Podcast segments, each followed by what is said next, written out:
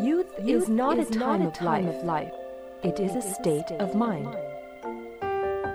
青春不是年华，而是心境。青春是生命的源泉，在不息的涌流。来聆听生活的箴言，走进双语美文的世界。来 talk。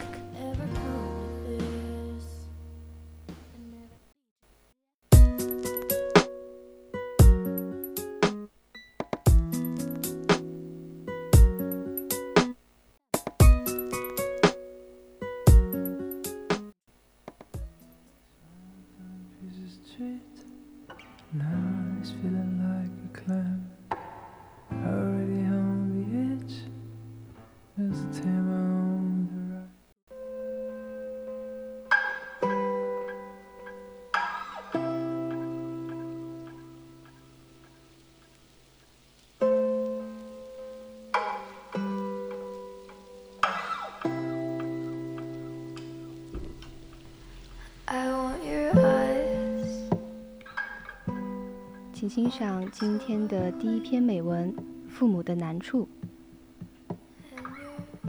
Raising a child is not easy as the changes of parenthood had turned childcare advice into multi-billion proud introductories. Books, magazines, and television shows compete for credibility. 抚养孩子并不容易。 为人父母的挑战已经把托儿逐渐地变成了一个价值数十亿英镑的产业。书籍、杂志和电视节目都在争夺可信度。If your mother feed you only at the right time and ignore cries for more, she would have been applauded by Dr. Frederic Truby King. 如果你母亲只在正确的时间喂你，而无视更多的呼声，她就会得到弗德里克·特鲁比金博士的称赞。He has given a top honors in 1925 and credited with reducing infant mortality in New Zealand. Capital building was something to be started at a young age, according to string doctor. He recommends no more than ten millions of candles a day. 一九二五年，他被授予最高荣誉，并帮助他降低了新西兰的婴儿死亡率。据严厉的医生说，性格塑造在年轻的时候就已经开始了。他建议每天拥抱不超过十分钟。The stress on bonding was important for Benjamin Spark. possibly the 20th century's most famous child care master. He encouraged a touchy-feely approach to bringing up children and told parents to trust their own instincts and common sense. 对本杰明·斯波克博士来说，对亲密关系的压制很重要。他可能是二十世纪最着名的育儿大师。他鼓励用一种敏感的方法来抚养孩子，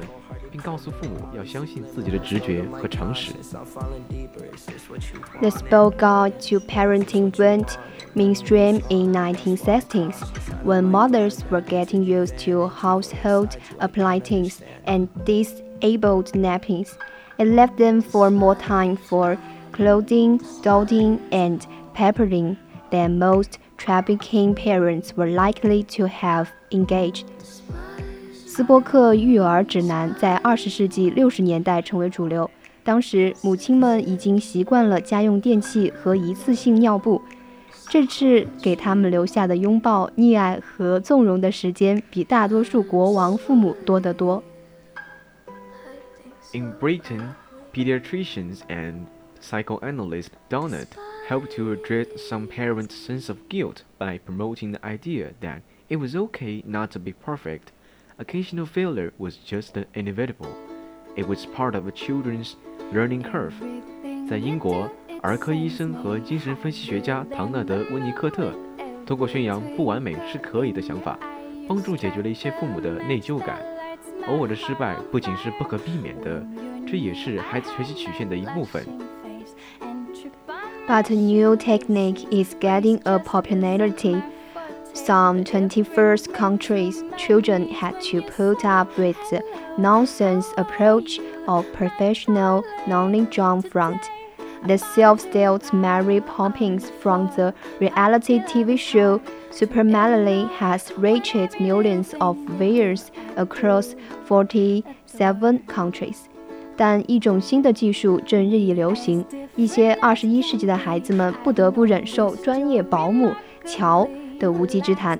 这个自封的玛丽波平斯从真人秀节目《超级保姆》已经达到了一个四十七个国家的数百万观众。For many parents, Frost is the inspiration for naughty step technique. Children who are may misbehaving get a warning, but if they carry on, they have to sit on a step. After waiting one minute for every year of their age, they have to apologize for what they have done. 对许多父母来说，弗罗斯特是淘气的一部技巧的灵感来源。行为不当的孩子会得到警告，但如果他们继续坚持下去，就必须坐在台阶上。在他们每个年龄都等了一分钟之后，他们必须为自己所做的事而道歉。The best measure of the success of each technique might be how the baby had turned out.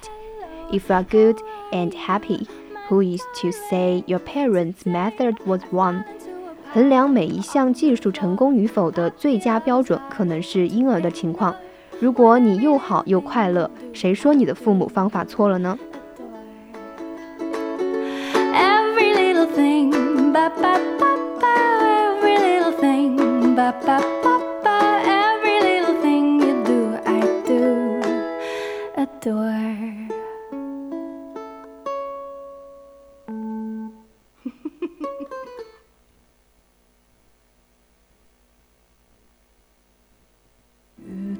A cloudy day, stuck in a traffic jam, swamped on a busy street. Now it's feeling like a clam. Already on the edge, just time on the rise. The driver smiles at me and says, Oh, life could be so simple, taking the day away. 请欣赏今天的第二篇美文，叫做《如向日葵一般高高站立》。 I'm watching an old-time movie. I find it humorous sometimes that even the mundane occurrence can have an impact on our awareness. My wife, daughter, and I moved into our home nine years ago, and we spent a lot of time and encouraging the yard to get it looking like it does today. 有时候我觉得很有意思，甚至连最平凡的事情都能够对我们的认知产产生影响。九年前，我的妻子、女儿和我搬进了现在的家。我们花了大量的时间和精力整修我们的院子，让它看起来像今天这个样子。We live on a corner higher than the street level. An entire side of the yard is encased by a professionally built rock wall. The front of the house, though, is another story, because instead of the wall along the sidewalk, the rock appears to be just thrown up onto the dirt, as if someone were in a hurry to finish. 我们住在一个拐角处，比街道的水平面要高一点。院子的外侧围着一面砌得很讲究的石墙，不过房子的前边是另一码事。 因为沿人行道修建的不是一面墙，而是在泥地上草草垒起来的石头堆，好像是什么人空忙赶工完成的。 We did the best we could with that we had to work with and called this year our row garden. Whenever we had leftover flowers or plants, Dennis or I would track them out front, just to bring some color to the area. 我们极尽所有的能力来做我们必须做的工作，并把这个地方叫做我们的岩石花园。每当我们在这里种上花或者是其他植物的时候，丹尼斯或者我都会让它们伸到墙外，只是为了给这个地方增添一些色彩。 I still do all of my own yard work, even the dreaded well pulling. After putting on my knees pads, I assume the position to clear the yards of weeds, even in the rock garden. 我还在做自己的林庭园劳作，包括让人生畏的拔除杂草的工作。我在深呼吸以后，便着手清理庭院的杂草，即使是在岩石花园里面。 Last summer, I had reached the end of the rose garden and found a tiny little plant that I could not immaturely identify. I knew I didn't to plant it and Destiny claimed that she didn't either. We decide to let it continue growing until we could figure out what it was. 去年夏天，我走到岩石花园的一端，发现一株我不能立刻认出来的小植物。我知道我没有在那里种植它们，丹尼斯说他也没有种过。我们决定让它继续长长，直到我们能搞清楚它到底是什么植物。First, we need to believe in ourselves and knowing that we have the capabilities in achieving our desires. Like the sunflower, it knew it had the capability to overcome its obstacle because it trusted in the universal truth and had faith in it would succeed. 首先，我们需要相信自己，认识到我们有能力达到我们的愿望，就像向日葵那样，他知道他有能力去克服障碍，因为他相信普遍真理，并相信他会成功。